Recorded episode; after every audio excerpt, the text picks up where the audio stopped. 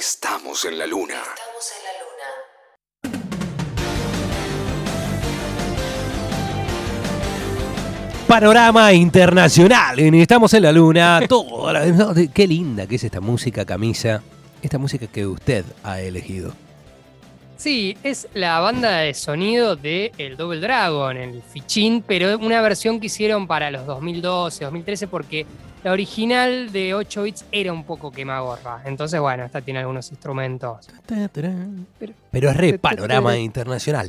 Pero es muy- sí, sí, sí, El sí. presidente viajó con el Conflicto en Israel. Sí. Así. Bueno, eh, Camisa, Sí. give me. Hay una frase que dice: Give me the money, you Eh, have Mostrame el dinero de Sí. yo- eh, Jerry Maguire. Cuba Golden Jr., pero dame the merd. Give me the shit. Bueno, vamos a hablar de la saga de Double Dragon, lo- estos hermanos karateka, karatecas que revolucionaron el mundo de los videojuegos y con ello nuestros corazones. Sí. Toda esta fiesta arrancó en 1987 cuando salió el- la primera versión de Double Dragon, la que jugamos la mayoría en algún arcade, que además inició la edad de oro, porque ya existían, pero con esto arrancó su periodo de apogeo de los eh, juegos conocidos como Beat'em Up, Brawler, en España se llaman Solo contra el Barrio, que me parece un título maravilloso. Básicamente, un señor eh, que reparte bifes, hay un jefe, reparte bifes, hay un jefe, así hasta que termina.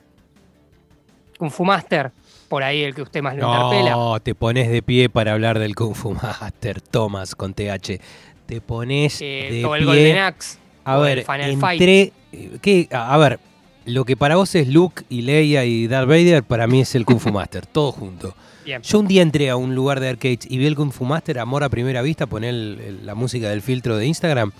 Así, nos fundimos en un beso y, y ahí, ahí entró, por ese juego entró, 1984.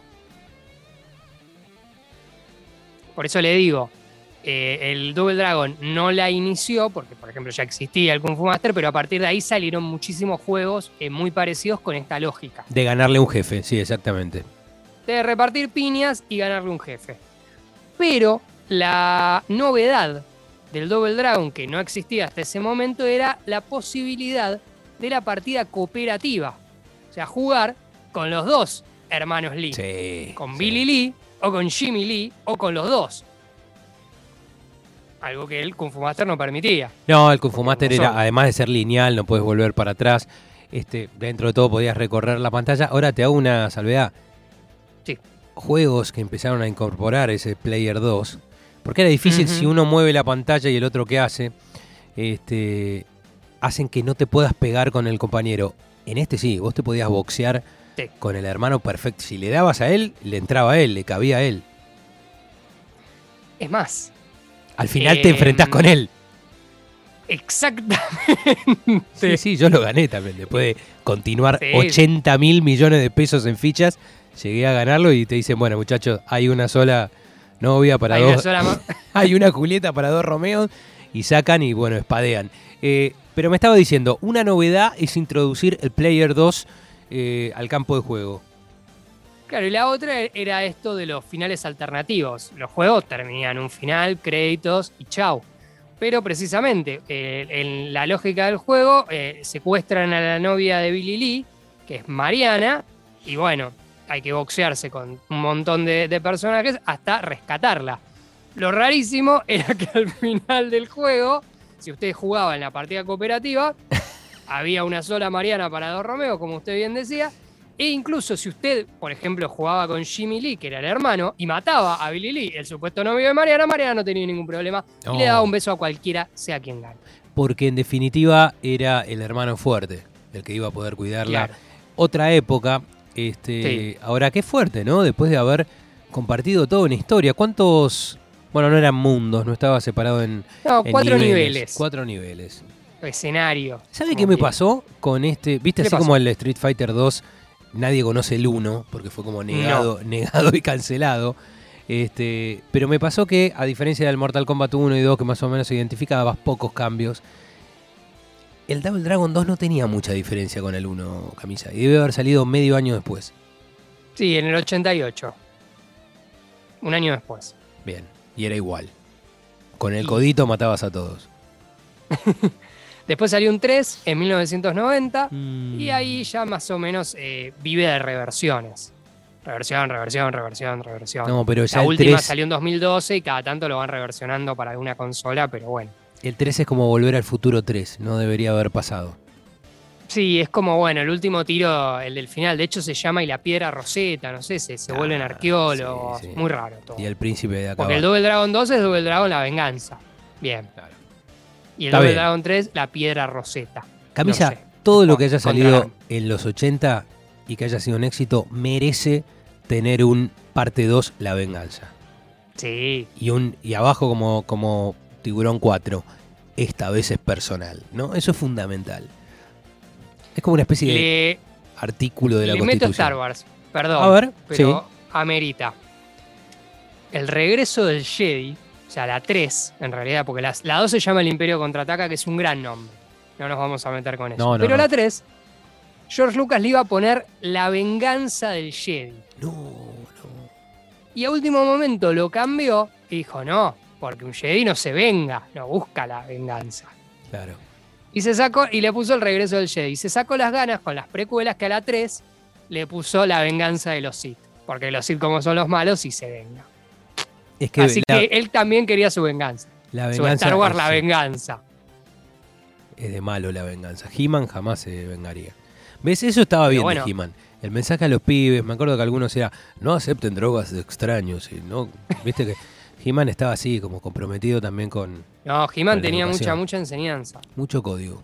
Y los bifes de He-Man, fíjate que nunca hay contacto con la mandíbula, que le quiebre, que le... No, lo, lo arrojaba, porque no lo tirás, Claro. lo arrojás. Este, y cuando le iba a pegar a alguien en la cara, porque ha repartido sopapos, era a la cámara. O sea que en definitiva golpeaba una High 8 o no sé qué habría en ese momento, una, Claro. una Super 16, ¡pum! le pegaba a la cámara. Entonces de esa manera los chicos no venían, no crecían, no crecíamos con violencia, más allá de que hubiera desnudez en He-Man. Incluso eh, estos juegos eh, que se basaban en eh, matarse a piñas no tenían sangre, por ejemplo. No. Yo el otro día hablando, Recién con el Mortal Kombat. hablando con mi sensei de consolas, que es este Sebastián Vera, le preguntaba para mis hijos a ver qué me convenía, me dijo, y mira, entre Play 4, 5, Play 9, qué sé yo, y Nintendo, lo que sea del momento, no vas a tener chorros de sangre saliendo. Y dije, ah, es un Mm. buen ítem entonces para tener en cuenta. Bien, camisa Bueno, Leia, que mencionaba Luke. a los de Nintendo, más o menos en el 90, cuando el pozo de- del videojuego se le seca a la empresa que hacía el videojuego, miran para el costado y dicen, ah, pará, los de Nintendo están haciendo plata en la tele con otros hermanos, los hermanos Mario, ¿por qué no, no hacemos nosotros nuestra serie animada de Double Dragon? No, Se la encargaron, hay unos estudios medio turbios entre Canadá e Italia, qué sé yo. Acá la daban Canal 9, me acuerdo vívidamente. No tuvo eh, mucho éxito, solamente 26 episodios que salí de media hora, a ver. eh, o sea que son es muy poco para una serie animada, entre el 93 y el 94. Lo que sí también recuerdo vívidamente es eh, la intro, que era particularmente mala y me gustaría que compartirla con ustedes. A ver. El maestro lo señaló con la marca de los dragones.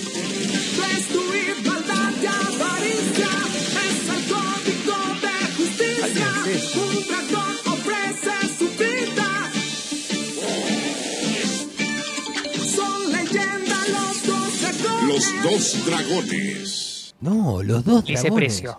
Dura un minuto ese señor gran gritando sobre la avaricia. Ay, Dios. Pará, hace que el dibujito de los Ghostbusters, eh, de Real Ghostbusters, sea este, Casablanca al lado de esto, ¿no? Eh. Aparte, eh, no cumple con la, la regla de explicar el dibujito. No lo explica en la intro. Ellos son hermanos, se pelean por una Claro. Nada. Eh, ellos son hermanos, separados. Uno lo crió el malo, el otro lo crió el bueno. Y ahora se juntaron y qué sé yo, y se pelean por un medallón. Ellos son los Sí. dos dragones. No. Cuatro- loco gritando. Cuatro "Tenés tortugas, come pizza, tienen nombre de sí, sí". pintores. Nada, nada, nada para Nada, explicar. nada. Bueno, No ¿Hay película? no ¿Qué, ido qué más me va a dar, camisa? ¿Hay película? ¿Hay ¿Cómo? gorro, bandero? Hay película. Eh, Nada más quería recordar que si a alguien le pica un poco la nostalgia de ver este dibujito del horror, Sí. hay algunos capítulos en YouTube en español latino. Bien. Y ya que hablamos de la película, salió al toque en el 94. O sea, hicieron dibujito y película medio ahí a- al, al momento. Sí. Un mundo apocalíptico en el 2007 que sabe que era, el, era la- el argumento original del juego que solamente salió en Japón. Ah, mira. Que había ahí habido unas bombas atómicas, una cosa así. Eso después lo limpiaron para las versiones internacionales. Pero la película retoma esa idea original. Bien. Camisa, También, eh, un malo de turno, los dos dragones, un medallón, repartir unos bifes, a cobrar. Completa en español latino en YouTube. Si alguien quiere ver esa obra maestra del cine de videojuegos, como por ejemplo fueron los hermanos Mario, eh, la puede ver. El protagonista, el que hacía de Billy Lee, eh, hacía El Cuervo, la serie de televisión. Ni siquiera entró para la película. no, no, no, claro. bueno, se salvó. Este, No, no, ni siquiera en un extra en la película. Camisa, vamos a escuchar a Hermanos Supersónicos. Yo quiero ir repasando un poco la música Bien. de hoy. Ya rompí el papel de la primera hora, mirá qué cabezón. Pero tuvimos música de Hermanos. Le digo, Desde, desde que. No, no, lo eh, tengo aquí. lo tengo acá, eh, Babasónicos, lo último que sonó. Babasónicos, claro, hay dos hermanos, lógicamente. Este, Después Oe, sonaron. ahora eh, va a los sonar. Sí, sí, ahora a propósito. Le, le- le- le recuerdo los que no fueron de bloque, digamos. no Everly Brothers. Stuart. Everly Brothers son hermanos más allá de su nombre. Sepan que hoy este, muchas bandas que usted cree, señora, que tienen hermanos como Doobie Brothers, Allman Brothers, eh, Blues Brothers, no son hermanos. Tampoco son hermanos No, los no. tres Taylor de Duran Duran. Mira vos, tres tipos con el mismo apellido no son hermanos. Ni cuatro tipos que en su documento diga Ramones tampoco son hermanos, ¿no? Este, obvio, ayer cumplió 70, che, Joey Ramón, y no, no dijimos nada, qué mal.